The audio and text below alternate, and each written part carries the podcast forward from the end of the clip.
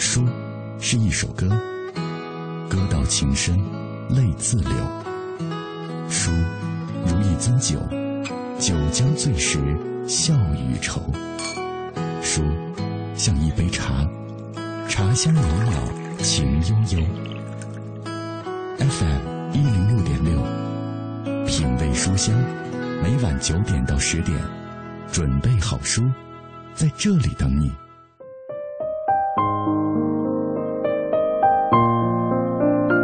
有人说，北京的春天是很短暂的。当你确定它已经到来的时候，白天阳光已经有了几分燥热，但是这样的夜晚依旧充满凉意。我们也依然可以这样神清气爽的坐在一起读书，来分享阅读的美好。各位，欢迎收听小马带来的品味书香。今晚小马带来的这本书是被称为“北京侃爷”的著名作家萨苏老师的作品。京味儿酒侃的升级版。那这本书曾经在几年前出版后获得了大批读者的追捧。书里的每一个故事也都是萨苏老师亲身经历的，每一个人物都是他亲眼所见。所以萨苏特有的诙谐有趣的语言，恰到好处的点评，让读者开怀痛笑，有增长见识。那这一次这本书升级修订之后重出江湖，究竟有哪些不一样的地方？有哪些精彩的增补内容？今天晚上小马特别请来了萨苏老师来为我们做详细介绍。稍后我们会请出萨苏。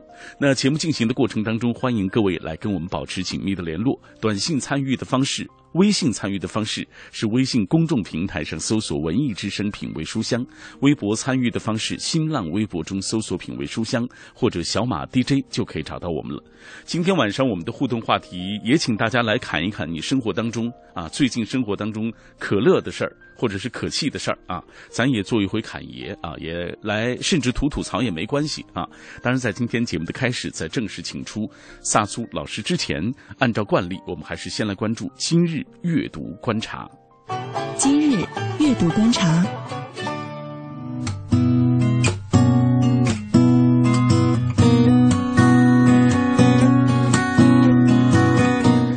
阅读观察，首先我们来关注林特特的新书《爱人与仇人都会老去》出版的消息。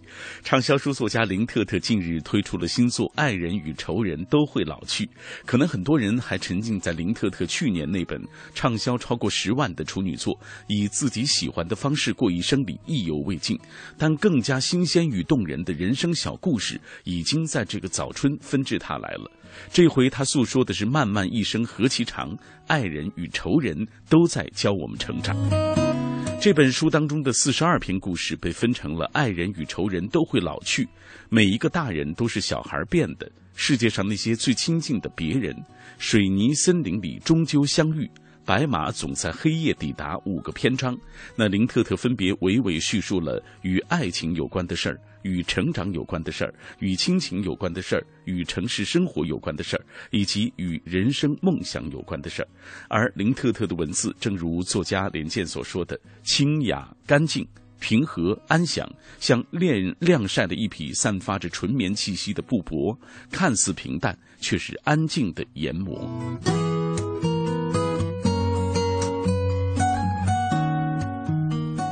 好，接下来关注小说《分歧者》上市的消息。由新华文轩北京出版中心引进出版的《纽约时报》畅销书《分歧者》日前已经正式上市了。《分歧者》系列三部曲包括《分歧者》《叛乱者》《忠诚者》，讲述了十六岁的少女碧翠丝突然坠入分歧者的境危境，历经了新生训练的血雨腥风，变成了强悍理智的翠丝，走上解密分歧者之路的故事。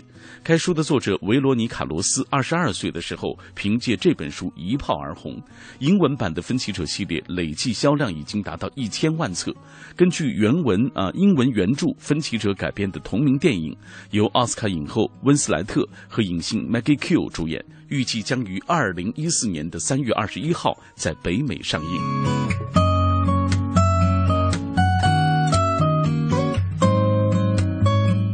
好，接下来我们要关注一则文化热点，来自星星的你为何窜红？每个人都有不同的观点，但是该剧所引发的热议已经成为了一种文化现象，在两会上也引起了大家的热议。昨天下午，王岐山参加北京团审议政府工作报告，在人大代表、人艺院长张和平讲述了人艺的一些发展和困境之后，王岐山说。有时候我也有一段没一段的会看看韩剧，看了半天，我发现我明白了，韩剧走在了咱们的前头，韩剧内核和灵魂恰恰是传统文化的升华。王岐山爱看书，也爱向同僚荐书。比如说，他推荐过《公正》《大清相国》，还有《旧制度与大革命》等等。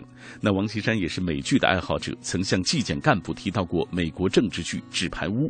业内人士认为，别把王岐山看韩剧仅仅当成两会的花絮或者饭后的谈资。他所强调的韩剧内核和灵魂，恰恰是传统文化的升华，不仅值得文娱人士思虑，也值得所有人品读。由此，我们可以联想到曾经热播的韩剧《大长今》，中国观众追看韩剧，难道仅仅是其中的励志精神，或者是纯洁爱情吗？当然不是，而是该剧表现出了传统文化，无论是人人啊仁义礼智信的孔孟之道，还是对厨艺和医术的传承与放大，其实都在潜移默化当中，让人感受到了文化的力量，并且心甘情愿的接受。韩剧火，因为他们的制作团队有着先进的制作理念，有敏锐的市场观念，更在于他们的注重伦理道德，善于将剧情与韩国的文化特色融为一体。他们输出的是文化产品。更是伦理道德，这就是他们最高明的地方。好，最后我们要来关注一个文学活动，感兴趣的朋友可以去参加。三月八号，也就是本周六的十五点到十七点，位于朝阳大悦城的单向街书店将会推出《历史的妙处：中国的历史丛书沙龙》活动。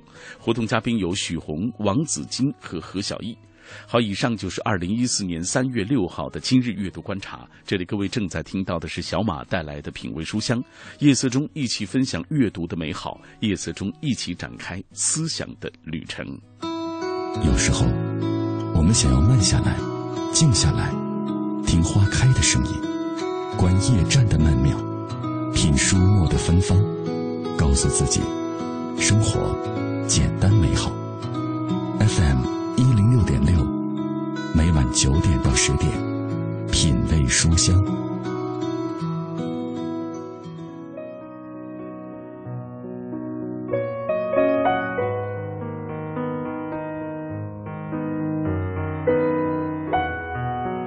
生活中其实处处都有让人哑然失笑的内容，只是我们自己因为所被琐事所缠绕而关闭了发现那些美好的眼睛。所幸总有一些有心人，他们把这些可爱、可乐、可叹的生活场景会记录下来，让我们得以通过他们的文字看到这世间的万千姿态。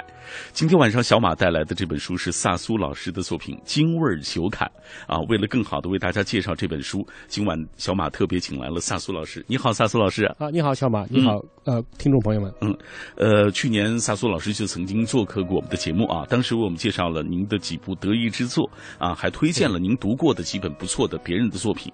今天我们介绍的就是您的这本呃《京味酒侃》啊，还有一个升级版啊。这个顾名思义，这本书是在您老版的这个基础之上啊，有了增加了新的内容。那您的这个旧版的《京味酒侃》是哪年出的？呃，旧版的《京味酒侃》呢是七年以前出的。嗯，呃，那本书呢出来以后。还是有不少朋友喜欢，嗯，因为毕竟那个时候呢，有好多人想知道知道老北京的味儿，它到底是什么样的，嗯，啊，所谓侃呢，那就是北京的这个人家说所谓爷在这儿说话，那问题这爷到底是什么意思？写完了，等大家看完这书以后，终于明白这爷呀。感觉不是什么好称呼啊，就说这人呢本事不大，谱不小。哎哎，呃，有朋友这个微博上有朋友说了，您是这个侃爷啊，这这这个词儿，我觉得是好词儿啊。啊，对，没错，他这其实呢，这种是大家的抬爱啊。说呢，您比较喜欢说话，比较喜欢把你生活中看到比较好玩的事儿分享给大家，就这么着就叫成侃爷了。好，呃，那这本这个升级版啊，它所谓在旧版的基础上增补了哪些内容？那首先上呢，我说是不单是这个文字的内容。增加了，而且里面呢，就是我个人的形象，他也给重新刻画了一下。呃，因为通过漫画的形象把我给画出来了。嗯，这样大家看到这本书的时候，基本能想到老萨到底长什么模样。嗯，啊，人一看那俩扫帚眉，然后大鼻子、大嘴，是吧？嘴不大的话，这话说不清楚。所以呢，就是这个形象先。呃显示给大家。嗯，其次呢，里面一些篇幅我做了一些调整，这主要是因为最初的京味酒侃里面九段的这个作品呢，它基本都是在网上写成的，有的时候有点八竿子打不着的事儿也给掺进来了。嗯那这个呢，我要做一下调整，起码让大家有一个主线看下来。呃，第二件事呢，就是有一些我觉得有意思的故事，当时没来得及放进去，嗯这次在增补版里面算给它补进去了。嗯哎，比如说呃砍案件里头是吧？我们增加点东西，砍嗯动物，还有砍大学，都有些有趣的东西补充给大家，让大家欣赏。好啊，今天品味书香，我们请到的就是著名作家啊，这个呃北京侃爷儿，北京侃爷呃萨苏老师来做客我们的节目，为大家带来的这本书就是《京味儿酒侃》的升级版。以下我们通过一个短片来详细的了解这本书。今晚分享《京味儿酒侃》升级版。这本书以片儿警故事、蓝天意识为主，收录北京侃爷萨苏最新最有趣的北京段子。每个故事都是萨苏亲身经历，每个人物都是他亲眼所见，所以他诙谐有趣的语言，恰到好处的点评，读者必将开怀痛笑，增长见识。作者萨苏，他的名头有作家、历史学家、军事研究专家、热门博主，更是一个标准的北京侃爷。他的文字风趣幽默，内容丰满，全部取材于真人真事，比段子更高级，比相声还过瘾。听得到传奇秘闻，也看得到往事怀旧。有点像你，有点像我，灿烂的笑容里也有脆弱，包容着你，包容着我，就像你我心本书当中写到的，其实就是发生在你我身边的故事。萨苏老师，据说这本书当中的每一个故事都是您亲身经历的，每一个人物也都是您亲眼所见。哎，确实是这样的。不过呢，跟您这个刚才唱的这首歌里边稍点稍微有点出入，因为咱这歌呢都是讲的是哎发生在这个护城河边的事情，嗯。啊，那这个呢是我书中的一半的内容，那这一半内容是什么呢？意思就是北京的东西，嗯，还有一半呢是我这个北京人在不定什么地方瞄进的玩意儿，就拿出来给大伙儿看看。呃，比如说在国外生活的一些哎，经历，对，哎。比如说是这样的。嗯。啊，举个例子来说，我们一个美国同事当时到了日本，那时候我也在日本工作，嗯。于是呢，就是这位美国同事到了日本，大大的受惊了啊，因为他们美国那边呢，他生活在美国的这个东海岸那边，嗯从来没见过地震是怎么回事儿到了日本呢，好家伙，住到十八层楼上，半夜给我打电话，把我吵起来，嗯说你怎么了？他说我这正要睡觉的时候，突然我旁边的浴缸里那水啊，就跟闹鬼子似的，开始自己往外泼。嗯半天才反反应过来，说这是地震了。嗯我呢，他说我呀，当时就是穿了个大裤衩子，围拿那个浴巾把身子一围啊，从十八层楼上还自己还挺清楚，嗯别坐电梯，嗯啊，从十八层楼一直跑到一层，嗯再一看底下那咖啡厅里头日本人该干嘛干嘛，嗯他就觉得自己可能有神经病，又跑回去了。嗯但是想想这事还是不安定，就给我打电话。像这种事儿，我基本也就都记起来了。日本好像是一个高发的地震的高发这个国家啊这。个基本上是一个月得震它个三四回，嗯呃，小震不断啊，大震呢偶尔您也得经历一回。嗯这哥们儿就死活不不肯承认这种生活，不肯接受这种生活。我当时还劝他呢，我说你看啊。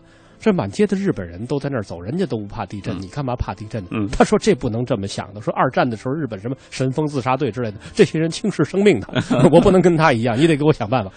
那怎么办法呢？怎么想给他想办法？中国人还是有招的哈。嗯我就给他找到了一个日本传统的旅店，嗯什么旅店呢？顶上那房盖啊是竹子的，嗯这墙呢全是纸糊的嗯，，他即使砸下来也没没关系。砸下来也没事儿了。这哥们儿一看挺高兴，住进去了。嗯，哎，就在住进去的时候，那住店的小姐跟他就当时说了一大段话，我就没好意思给他翻译。嗯他特轴啊，嗯这美国人轴啊，说不行，说你得给我翻译，嗯到底是他说什么呢？呃，最后我就只好说了，我说日本这儿啊有一个台风刚刚登陆啊，刚刚呢在九州地区、啊吹死了七八个日本人，现在已经奔着大阪来了，现在政府已经停止工作，呃，请大家注意安全。然后这哥们儿一看那纸糊的房子，就抱着那房柱子开始，天哪！到哪儿都不安全。哎，你看这么有意思的事情也记录在这本书当中。呃，怎么让您说这事儿都这么有意思？但是其实这些故事都是发生在我们生活中的啊，包括您在北京生活的，您写北京部分的这这块内容也是这样。哎，这个发现美、发现这些可乐的事的这个这个眼睛、这个这个心灵，怎么怎么就锻炼出来了？哦，这个事儿是这样的，我自己觉得是，呃，如果你要是想分享大家什么东西的时候，嗯你要想一想你自己的心灵里面对什么东西最看重。嗯有一次我跟另外一个老师坐在一起的时候，当时有人就说了，说你们俩都喜欢给大家写东西，到底是你们呃有什么特点呢？我说这位老兄啊，他是觉得什么地儿不满意、不高兴了，他就会写给大伙儿，让嗯大伙儿瞧瞧。我呢，是我什么时候觉得高兴了，我什么时候想跟大伙儿分享的时候，我会把我的快乐分享给大家。嗯，好，今天品味书香，我们请到的就是著名作家啊，北京侃爷萨苏老师。作者萨苏，本名公云，汉族，祖籍河北，生于北京。一九九二年毕业于北京师范大学，第一份工作是在北京保利大厦做侍应生。自此，先后在美国通用电气、诺基亚等公司工作，定居日本关西小城伊丹市十余年，曾兼任《环球时报》驻日本特约记者、日本新华侨报副总编，被视为较为客观而视角独特的日本问题专家。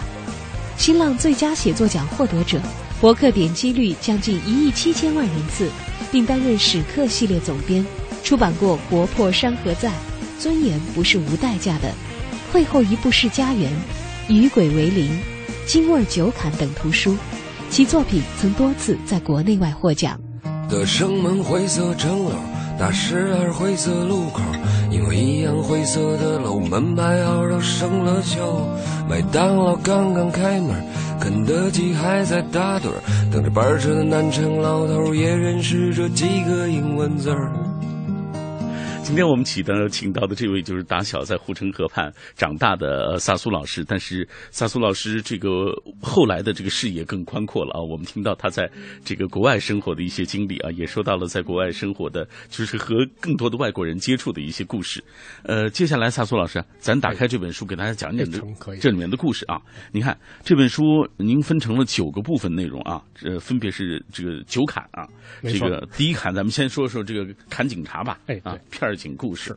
来片儿警大伙儿都见过，其实就是在咱们周围活动的警察哈。对，呃，那我跟片儿警的关系可能更密切一点，嗯因为我小时候住的那院儿啊，前院儿它就是派出所，嗯，没事儿有时候派出所抓住那小偷啊，他就直接从派出所上房了，就蹦我们院儿来了，嗯然后从把我们院儿当成逃生通道啊，他们往外跑，警察在后头追，这、嗯这种情景我们看的多了。哦，是吗啊？但是有的时候呢，这个确实在派出所里你会看到一些平时见不着的东西，嗯，比如说啊、您不知道还记得不记得有一个五幺九球迷闹事儿？当然知道了啊，当年输给香港了，没错，那时候大伙儿都急了，是吧？那搁现在我也得急了、啊。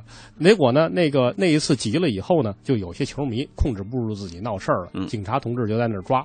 抓球迷的时候呢，我们那时候吃饱了撑的，跑上派出所看去啊，嗯看抓着球迷都长什么样。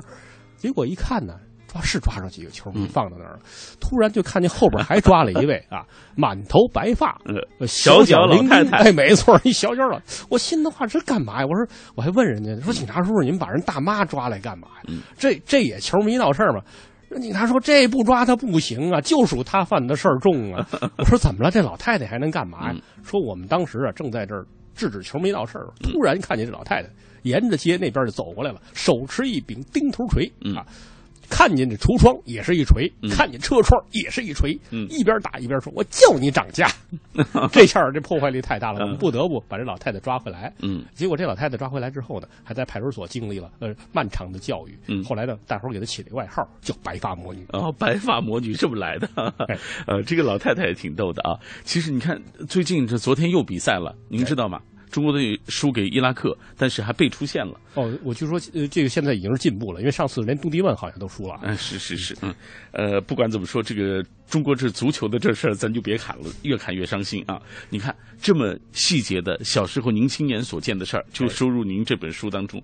最重要是您的语言特别的诙谐幽默。哎呦啊，这这个不敢这么说呃，因为这个实际上这本书是被逼着写出来的，包括我其他的大多数作品都是被逼着写出来的。呃，这要不是到外国去生活的话呢，跑九州外国讨饭吃的话呢，咱们也不会写这书了。嗯，为什么呢？因为咱你想啊，咱们老北京人呢，出去也得想办法满足自己的需求。嗯啊，你到了外边去，我真想北京哈、嗯包括连北京的煤球炉子那烟味儿你都想。嗯，那你怎么办呢？是吧？没那么多中国人跟你在一块儿，你就得想辙呀，嗯是吧？没中国饭，咱没事儿啊，嗯咱中国人咱自己做中国菜没问题了。嗯那要是没中国人跟咱说话怎么办呢？哎，咱娶了媳妇儿自己生是吧？让他生出一孩子来，让他跟咱说中国话。嗯，那要没书看怎么办？是啊，那时候在国外，你想买本中文书非常困难。嗯那咱们逼急了，北京人怎么办？咱北京人有气魄，咱自己写，哎，得自己写给自己的书，嗯就这么出来了。您这气魄够足的，你看。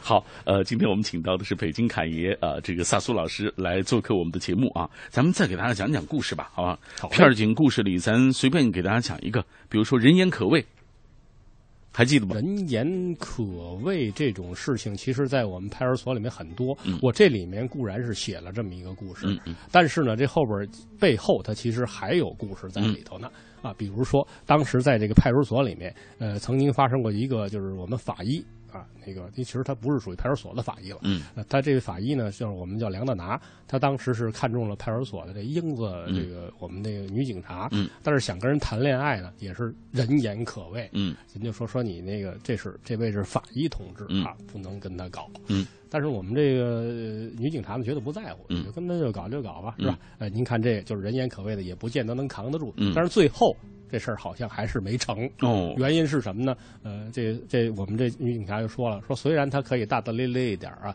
但是把人家那手指头塞到塞塞到兜里给我带回家来，这还是不行的。哦，这原法医什么呢？法医他是把这装在证物袋里的东西对不留神带到大衣兜里带回来了，嗯让这女警察觉得太紧张了，嗯最后这事儿还是没成。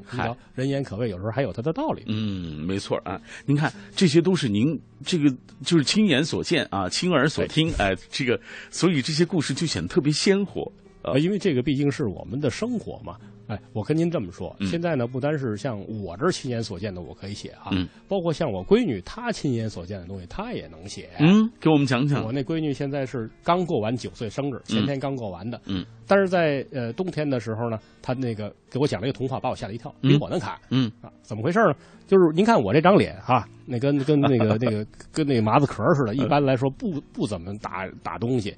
那天太冷了，嗯我想怕冻破了，我就给抹了点儿咱们北京的蛇油膏。嗯，就我闺女看见，在旁边看见，说：“爸爸，你那儿干嘛呢？”她心里话，这活儿应该他妈干的，怎么他爸爸干的？哎，我说我这是抹点儿这个膏啊，这个膏特别防寒寒冻的啊说这是什么膏啊？我说蛇油膏，蛇油啊！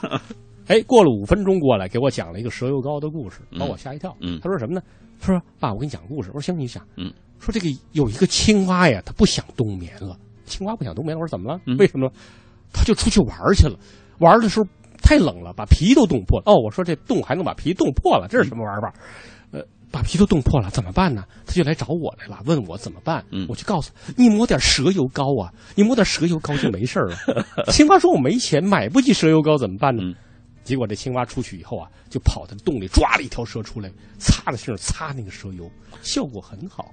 然后他就把一洞的青蛙都折腾起来，告诉大伙儿不要冬眠了，每人抓一条蛇在身上涂来涂去的，来解决自己的防寒问题。听着是挺恐怖的，这个，而且他对您说，对，他这是给我讲故事。嗯，对，您看继承了您的衣钵了，这孩子。这说明只能说北京是代有才人出啊。嗯，好吧，好，今天我们请到的是北京侃爷萨苏啊，萨苏老师带来他这本书《京味儿酒侃》的升级版。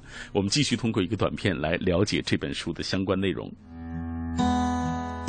今晚分享三个一百国家原创图书奖图书《京味儿酒侃》升级修订重出江湖，一样的风趣幽默，不一样的精彩段子。你见过片警抓妖精吗？你听说过非洲大蟒溜出动物园后遭遇警察的故事吗？蓝天下的机场员工谈情说爱什么样？花贼闯入大学生女生宿舍，使用的另类武器究竟是什么？天下之在无奇不有，且听萨苏来侃警察、案件、老外、出国、机场、银行、人物、动物、婚姻。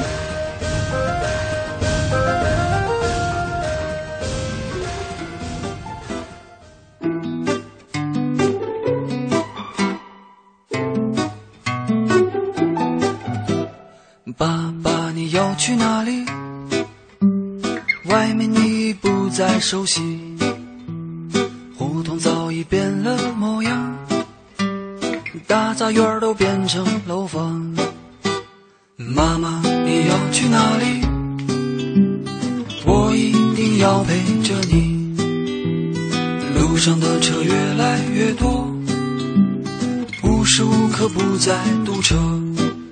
这个城市越来越发达，可总是没有地方玩耍。人群中我溜溜达达，谁能给我一个回答？再没见过搬家的蚂蚁，它们曾经生生不息。大门前柳树上的天牛，消失在上个世纪。胖子去了哪里？长大后再没了消息。墙那边的葡萄又熟了，可再也没有放手的兄弟。这个城市越来越繁华，越来越多高楼大厦，仰着头我像只青蛙，看不见西山的晚霞。这个城市越来越发达，却总是没有地方玩耍。人群中我溜溜达达，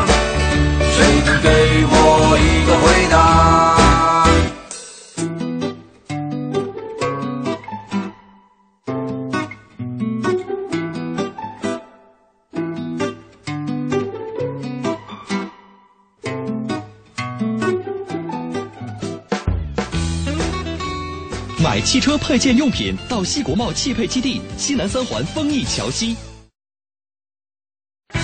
听天气知冷暖。好，我们一起来关注天气。北京今天夜间晴见多云，南转北风一到二级，最低气温零下三摄氏度。明天白天是晴见多云，北转南风二到三级，最高气温八摄氏度。相比起中午的温暖，早晚的温度很低，加上天气干燥，很容易引发感冒等疾病。要提醒电波那端的朋友及时增减衣服，多喝水，防感冒。人保电话车险邀您一同进入海洋的快乐生活。我最近发现，好多人特别拽，想起来我就来气。你说说，这帮人验车有人代办，事故车有人代管，修车他们不花钱。北京三百多家 4S 店直赔，随便挑地儿。最可恨的是，买车险还比别人少花百分之十五啊，还有大礼包给他们，他们凭什么？凭什么？唉，谁让人家打人保电话车险投的保呢？四零零一二三四五六七都存上，咱都打。欢迎收听海洋的快乐生活。大家好，我是海洋。今天早上啊，贺超上班坐车晕车，啊，边上呢就坐了一个漂亮的美眉，就看他脸色不对，啊，这美眉就问这个贺超啊，说呃，先生您晕车？这贺说啊，您是不是想吐啊？他说啊，是啊，有点儿。何超心想，今天什么日子碰上个善良的美眉，这么关心自己？朋友们，后来怎么样了？后来这个美眉马上收拾东西，换到其他地方坐了。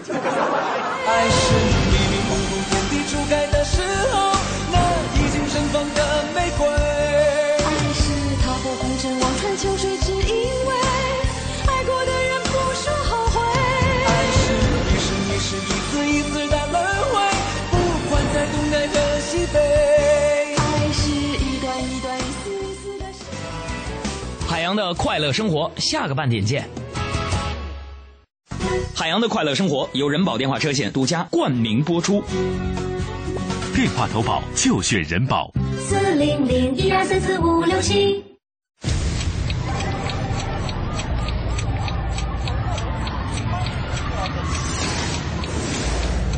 一天之中，行色匆匆，我们应该还没失去清晰坚定的方向。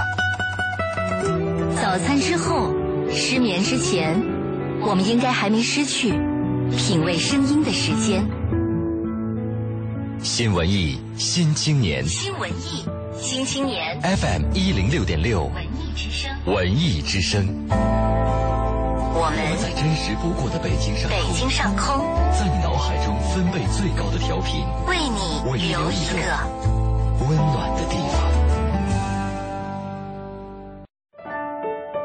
斯泰在阅读中发现智慧的钥匙，惠普尔在阅读中找到人生的灯塔，高尔基在阅读中收获生活的伴侣。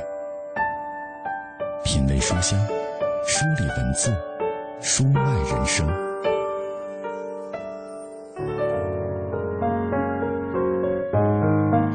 当你寂寞的时候，不容易找到一个人诉说心事，因为很多时候可能你的寂寞他也不一定能够懂，即使他是你最好的朋友。但我想你可以选择一本好书，在文字构建的世界当中，无声的宣泄自己所有的情绪啊和这个情怀。所以寂寞的时候来读一本书吧，因为寂寞会让书如此的美丽。欢迎各位继续锁定 FM 幺零六点六，这里是中央人民广播电台文艺之声的品味书香节目，我是小马。每天晚上我都会带来一本书，也会面对一位嘉宾啊，呃，跟他来分享书里的故事，书外人生。今天晚上我请到的是北京侃爷啊，著名的作家萨苏老师，呃，他的这部作品是《京味酒侃》的升级版。这本书曾经在几年前出版之后，获得了很多啊读者的追捧。书里的每一个故事，刚才萨苏老师都说了，是他亲身经历的，每一个人物也都是他亲眼所见。呃，这个佐以他自己特有的这种诙谐幽默的语言，恰到好处的点评，会让你看到开怀痛笑，有增长见识。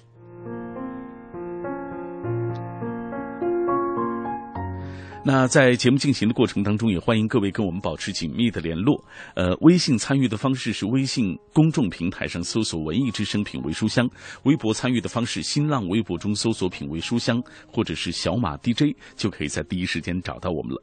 今天晚上我们也有一个互动话题，就是大家来侃一侃你生活当中最近发生的可乐的事儿或者可气的事儿啊，我们也来做一回侃爷啊。接下来我们就看一看大家怎么说。呃，先来分享第一条吧，张幺三七。幺，这是说给呃萨苏老师的。他说，一说这个侃爷啊，给人感觉就是知他知道很多。老话儿说的是抬头一个见识，低头一个故事，有时候都能把你侃晕了。我听到的故事更多是来自胡同里的那些老大爷啊，茶余饭后就会讲起老北京的故事，有老北京人的热情好客、能说会道、博学多才、幽默风趣啊，这就是我对于侃爷的理解。呃，萨苏老师也是生活在这样的氛围当中长大的，在胡同里。对，我是在胡同里面一直长到十几岁，嗯，而且呢，对胡同有着非常深刻的感情。嗯，好，即使是呃，据说即使是在国外，呃，你还一心想回到原先的那样的场景当中啊，回到中国的那个胡同里，是吧？有的时候就是接到我们胡同办事处的大大姐，嗯，呃，想跟我写篇让我写篇稿子啊，那她给我越越过远洋啊，给我打过一个越洋电话来，嗯。那时候一听到那个口音的时候，就觉得特别的亲切。嗯，然后他们就发现一个很大的问题：这人吧，只要给你打电话以后，就抓着电话不撒手。原因是什么？好容易逮着一能说中国话的。哦，好吧。嗯，也有朋友这个吐槽啊，来看小鹿。他说我们家对门这邻居特别可爱，他不经常在家做饭，只要一做饭，发现好多食材没买，就来我们家借。没蒜了，到我们家拿一头蒜；没盐巴了，到我们家来拿点盐。缝衣服找不到针了啊，到我们家来借根针，借根针啊，缝了以后呢再还回来。有一天晚上啊，有一天早上，我们家做正做早点呢，他按门铃说没葱了，来借一根。你说这是天天借着玩这当年我们也都干过。我们在大学里头，就是想自己做点吃的的时候，没事就向我们一楼去借借。嗯，因为一楼呢都是我们年轻教师的那个宿舍。嗯啊。我有一次就是有一个我们李老师到他家门口，呃，偷了一辫子蒜，正在往外走的时候，李老师把门打开了，嗯，手里拿着两颗葱，问我：“你们是不是还得要点葱啊？”这事儿您一直记着的啊。来看肖爱福，他说刚开学第一周没什么课，好像也没什么快乐的事儿，只不过昨天下午和好友去学校自动充卡机那儿转网费。系统有点慢啊，他就在那一直点击，可那个自动充卡机一直不理他。我当时不知道为什么就一直笑啊，笑到肚子疼。平时笑点真挺高的，为什么笑呢？也觉得是莫名其妙。他说生活中这点可乐的事儿，其实很多时候可能在别人看来并非是就特觉得特别有意思，但自己那一刻就觉得特别有意思。这就是每个人的这个感受能力、感受力不一样啊。啊，这可能还跟经生活经历有关系。比如刚才他说那个看到 ATM 机那个那个蠢样的话，他会笑。我看见我估计也得笑。嗯，因为呢，这个确实是在这个书里面，我曾经提到过一个故事，就是在日本做这个金融工作的时候，当时亲身经历的。嗯，那什么事儿呢？就是日本经常会打雷，他这个国家吧灾难比较多。嗯，有时候一打雷啊，就会把那个 ATM 机给这个打坏了。哦，呃，有一天突然就是接到一个电话。我们半夜正值班，打电话进来，说：“哎，说在日本北都地方，我们公司的一台 ATM 机被打坏了。嗯，出现了什么故障呢？说是一个卡车司机给我们打了个电话，说是那个 ATM 机一直在吐钱，就是叭叭叭的往外吐钱，现在已经吐出一千多万日元来了。嗯，让我们赶紧去抢修。哇，我们当时就觉得太吃惊了，一边赶紧派人去抢修，一边说这日本卡车司机那简直是活雷锋啊！对，呃，他怎么就这么大公无私啊？是吧？眼看着那么多钱往外吐，是我要是我看见的话，呃，也许我不会去拿，但是多少我也看看过过眼瘾，我不去，我不会急着去报警吧？嗯。哎，这个事儿就第二天就都传开了，说这北路有个活雷锋，嗯，啊，到最后这回来的工程师跟我们说什么活雷锋啊？说你知道当时发生什么？我说我不知道，嗯，说那一个雷正打在我们的 ATM 机所在那个屋子的顶上，嗯，啊，第一件事是把 ATM 机打坏了，钱在往外吐，而且这个卡车司机就站在旁边。第二件事还把电子门锁打坏了，呃，就把这卡车司机连钱一块关那房子里。嗨。他要不报警，或者说不不不通过这样的方式，他出不来。对，没错。嗨，好吧啊，那这个活雷锋，这看样子也不是真实的了啊。嗯，还有个朋友提到了，他说萨苏老师是一个多面手，写刑侦小说很不错，写动物故事很生动。哎，您给大家讲讲您写的刑侦小说。呃，刑侦小说，那这其实真的不是小说，嗯，而是我们去采访一些老警察，嗯，或者说接触一些老警察，他们给我们讲的故事。有意思的是呢，呃，原来我们认为有些非常出色的警察那就是神探。当你跟他打交道的时候，才发现他是一身的糗事儿。嗯，比如说前些日子采访了咱北京号称京城捕王的呃赵老太爷。嗯，那当这一一辈子不知道抓过多少个案犯，而且在这一辈子里头自己没受过伤，嗯，连部下都没受过伤，非常了不起的这么一位刑警队长。嗯，结果我问他，他说的第一个案子就说的自己办的糗事儿。嗯，我抓错人了，怎么抓错人了呢？那天吧。啊，不知道您有没有印象啊？那个马哥，您有没有印象？有个地方叫马克西姆餐厅。嗯嗯，知道，知道。那是当年咱们北京啊，除了去老莫，就是去马克西姆餐厅，小资们的乐园。嗯，那个案犯啊，外号叫卷毛，当时就溜进了这个马克西姆餐厅。嗯，我们的这个侦查员就在后面跟踪。那么这个时候就请示到了太爷，说抓不抓他？说要抓他，这地方里头都是小资啊，你把大伙儿都给惊了啊！万一坏了几对鸳鸯的话，你这人岁数大了。嗯，赵太就这犹豫的时候，突然这后门看守的这公安人员报告了，卷门跑出来了。嗯，换了一件衣裳，急匆匆的往外走。嗯，他说：“你看准了没有？我看准了。尽管他换了一件衣服，他做了化妆，但是他往外走的时候，我们的人只要朝他一一靠近，他立刻就躲开。嗯，而且是哪儿黑往哪儿走，这是典型的这种犯罪嫌疑人特征啊。对。”赵老太爷马上下令抓，等真抓的时候，人不见了。嗯，我们都盯了半个月了，这人怎么不见了？赶紧往里跟，再一看是怎么回事就在这个马克西姆仓那旁边，正是我们当时正在开挖的西单电信枢纽。哦，当时还是大坑呢，这个人直接就溜进了大坑里。于是赵老太爷指挥着六个警察，就冲下了大坑，发现这个人呢正躲在一个阴暗的角落里，背朝着大伙。嗯，于是六个警察上去就把这人摁倒，摁倒之后。再一看，不对，嗯，抓错了，嗯，也是一个卷毛，然后人家也是从这马克西姆餐厅出来的，嗯，警察看错了，就是把人抓了。这人干嘛呢？再一看，哟，原来人家呀是找地方，这人有点不太不太自觉，嗯，没找着公共厕所，找这儿随地小便。嗨，但是抓住之后，警察同志一个劲儿想道歉，那人就没让警察同志开口，嗯，他为什么呢？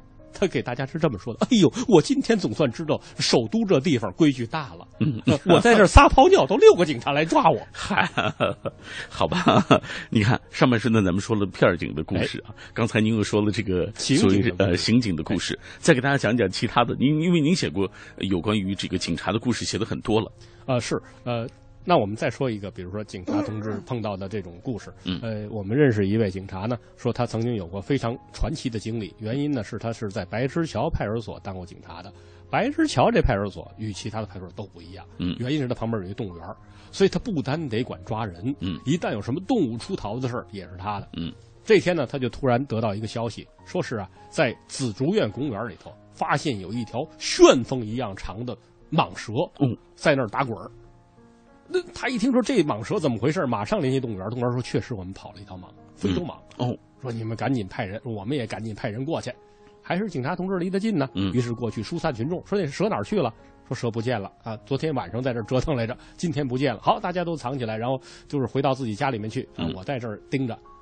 但是他也没带什么兵器啊，他只带了一个笔记本，嗯，就是一个纸做的笔记本，在那儿就走着，那意思老百姓都在那儿看他呢，是吧？你警察同志也不能逃临阵脱逃啊，他也挺害怕，生怕这蛇不定从哪儿报跑过来。还好一上午都没什么事儿，嗯，啊，他最后决定呢，自己也休息休息，等着动物园同志已经马上到来了，他就找了个砖堆，坐在那儿。刚一坐这儿，就觉得屁股后头有点凉飕飕的。再一回头，这位警察同志说呢，说我最后一个印象就看那蛇冲着我还在这儿乐呢，其实就是嘴咧开了。嗯，这警察同志当时就失去知觉。呃，等他醒过来的时候，在医院里面，然后所有的同志都在就是看着他，恨不得给他献花。嗯，说你真了不起，小梁啊，你一个人干掉了一条蟒蛇呀，你跟大蟒格斗啊。嗯，说这个虽然我们还不知道详情啊，但是据人民群众说，就是发现你把大蟒干死了，然后你自己也晕倒了。嗯，你肯定是劳模。这位同志还是比较有自知之明的，嗯就是说我还是老实人，赶紧说，我不可能跟大蟒搏斗的。我最后就跟他照了一下脸儿，嗯然后至于他怎么死的，死因不明，我不清楚，嗯然后我就倒了。而且都都说人家说你干嘛这么谦虚啊？说当时只有你一个人在场啊。对，啊，他那我不改口，我确实是当时没跟蟒搏斗。第二天还好，动物园同志告诉你了，说是啊，人家说他这个应该确实不是警察同志的功劳，嗯说是这蟒蛇自杀了。哦，自杀了。那这蟒蛇自杀了，怎么自杀的呢？说是这蟒蛇逃出来之后啊，可能因为肚子太饿了，嗯，而且在动物园里关了很多年，它缺乏捕食能力，吃不着什么东西，嗯。正好也碰上从动物园里跑出来的一条豪猪，嗯。这豪猪全身都是刺儿，按说平时蛇是不吃的，这蟒蛇没有捕食经验，一口就把豪猪给吞下去了。结果这豪猪到了它肚子里头，一就是说垂死挣扎，把嗯。刺都竖起来了，把这蟒蛇的胃呢就扎成咱们北京常说那罩里，嗯给扎成罩里了，然后自己呢也闷死到蟒蛇肚子里了。那蟒蛇干嘛在那儿打滚呢？那就是做垂死挣扎呢。哦，就这样一尸两命。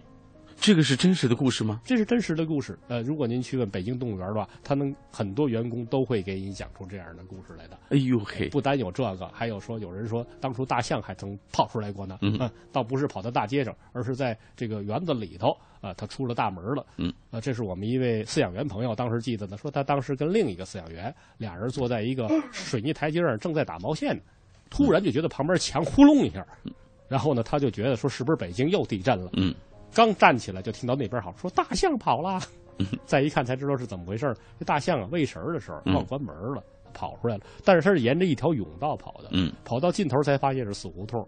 大象决定掉头向大伙儿求饶啊、那么一掉头的时候，屁股撞了一下墙，嗯就引起了像地震一样的效果。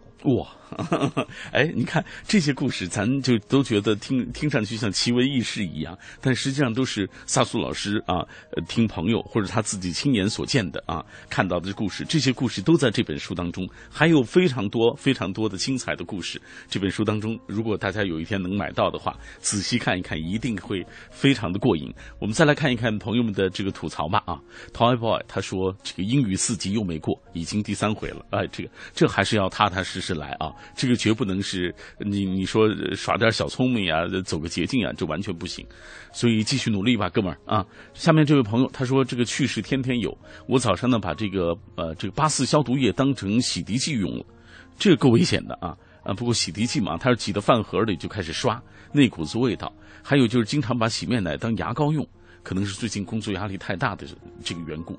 工作压力太大啊，这个啊会会产生各种各样的情绪啊，负面情绪，所以呢更需要看一看这本书来解解压啊。呃，来呃，这一刻我们为大家带来的是品味书香节目，来自于 FM 幺零六点六中央人民广播电台文艺之声，我是小马。今天晚上为大家推荐的这本书，来自于北京侃爷萨苏老师的最新作品啊，《京味酒侃》的升级版，和在旧版的基础上增补了很多新鲜的一些内容。稍后我们继续为大家来做详细介绍。今晚分享《京味儿酒侃》升级版。这本书以片儿警故事、蓝天意识为主，收录北京侃爷萨苏最新最有趣的北京段子。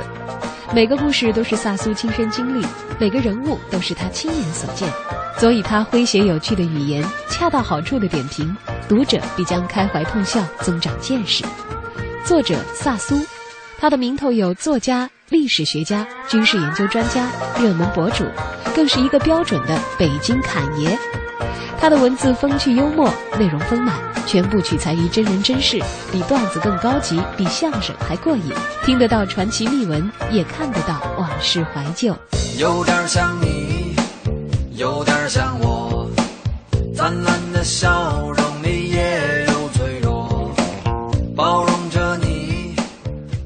哎，京味儿酒侃升级版，我们今天品味书香隆重为大家介绍来自于萨苏老师的作品。呃，刚刚萨苏老师在听到我们的那条微博啊，你觉得特别有意思，就是祸害人的这条。他说去世天天有，经常把这个八四消毒液当洗涤剂用啊，还把洗面奶当牙膏用。呃，您 是在乐啊？您乐的原因是什么？您也有这样的经历吗？我倒没有这样的经历，但是我知道，就像他这种事儿啊，压力大的时候，有的人经常会出现的。嗯啊，比如像他这个呢，应该您告诉这些祸害人网友，告诉他呢，您是非常幸运的，嗯，因为你只是由于自己的疏忽办了这样的事情。但是有的人就不是这么幸运了，嗯是在别人的这种压迫之下造成的问题。嗯啊。呃，但这要说到什么事儿了呢？就是要说到呃，我国华中某地，确切的说就是武汉，嗯，的妹子到底是怎么样的？嗯，因为我呢到武汉去出差，当时呢就发现武汉的女孩长得都非常的漂亮，嗯啊，腿也都很长。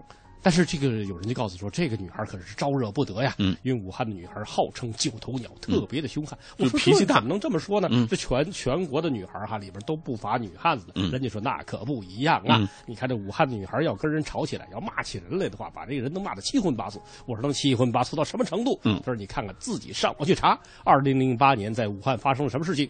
啊，有一个人他交了一个武汉的女朋友，嗯，被武汉的女朋友骂得七荤八素之后，呃，错把妇就是错把呃妇洁炎灵这种妇科药对。当成了这个漱口水，直接喝下去了，结果造成胃部的严重烧伤，哇。被女孩送进医院抢救。嗯。二零零九年的时候，又是一对夫妻进行吵架，结果把这男的骂得七荤八素，最后错把避孕药啊、呃当成了这个补药吃掉，结果也是引起胃部的严重不适，又被老婆送进医院。嗯，然后我就说了，这位 祸害人，您应该是非常幸运的。如果您碰上了女孩的话呢，还不定您会怎么地呢。嗯，嗨嗨，这是他自己造成的，但是那个是这个被被骂的七荤八素啊，被被迫弄呃，成。您这台里没有武汉的女孩吧？有哎那我得小心点了。好，我们继续为大家介绍这本书里的故事啊。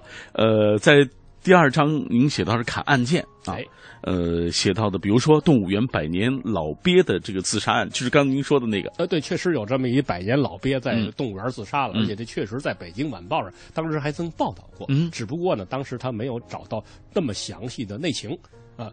这只据说呢是在上个世纪七十年代的时候，从福建运了一只百年老鳖啊嗯到到北京动物园来，但是没想到呢，到了北京动物园就出了事儿了。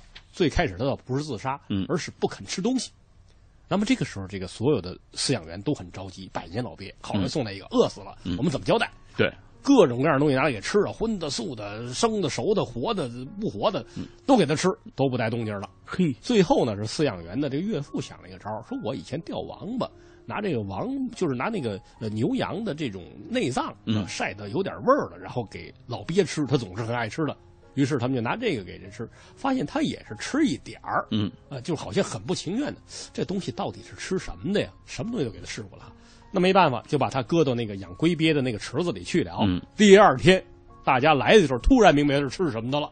只见在这龟鳖池子里头，有一半的小鳖都被他给吃掉一半了，嗯，都吃它只剩下龟壳了。原来这是一只吃龟的龟，就是它专门吃其他的龟，哦是一种很凶恶的动物。嗯，呃，那这样一下，大家觉得不能把它跟这龟养一块儿了，对就决定给它弄了一个大缸啊。呃这个大缸原来是养金鱼的，就把它放那里头了。这一天呢，就负责这饲养员啊，我采访这饲养员，他就因为有点感冒，嗯就回家去了。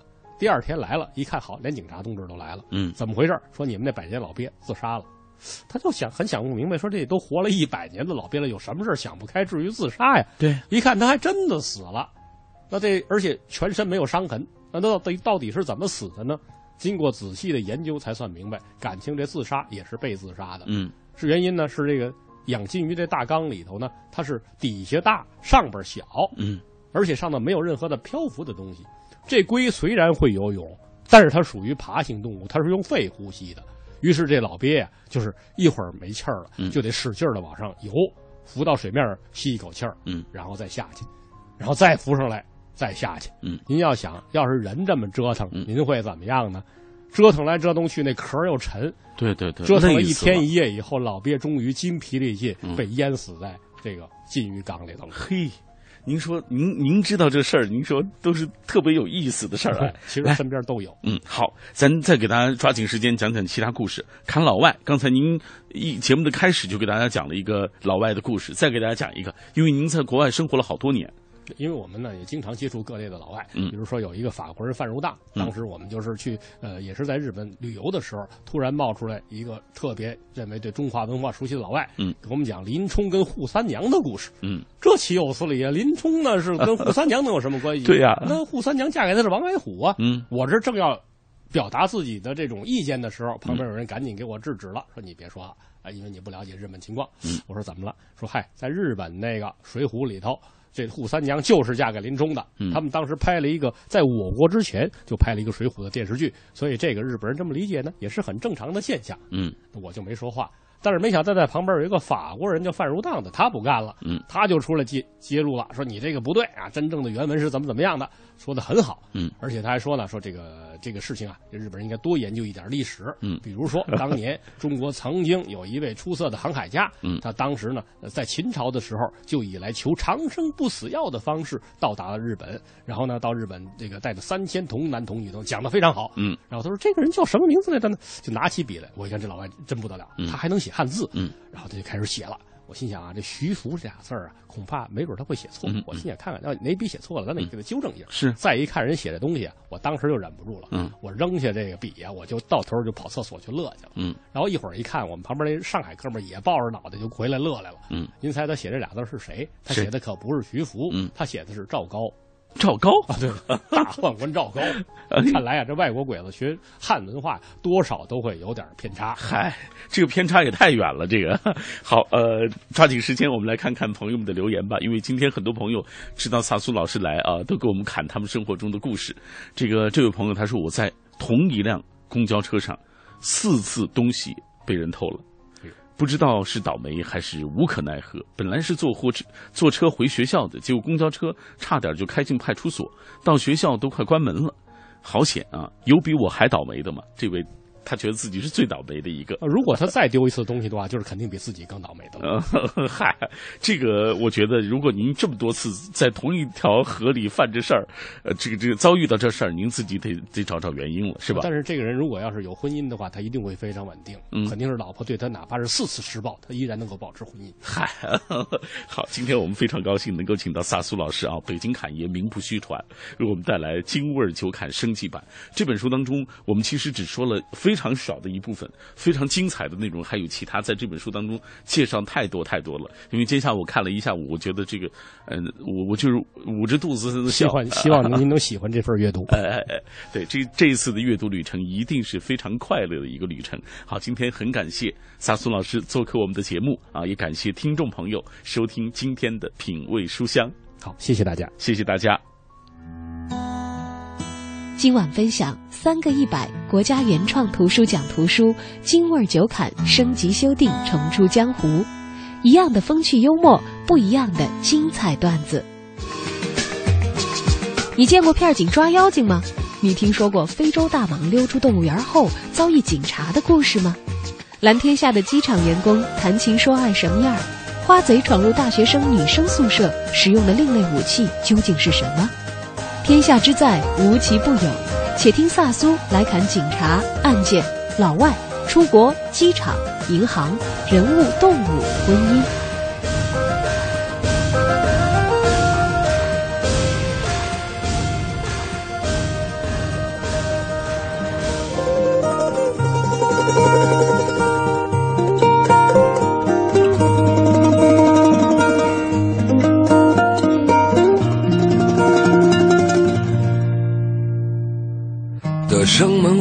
城楼，大十二灰色路口，因为一样灰色的楼，门牌号都生了锈。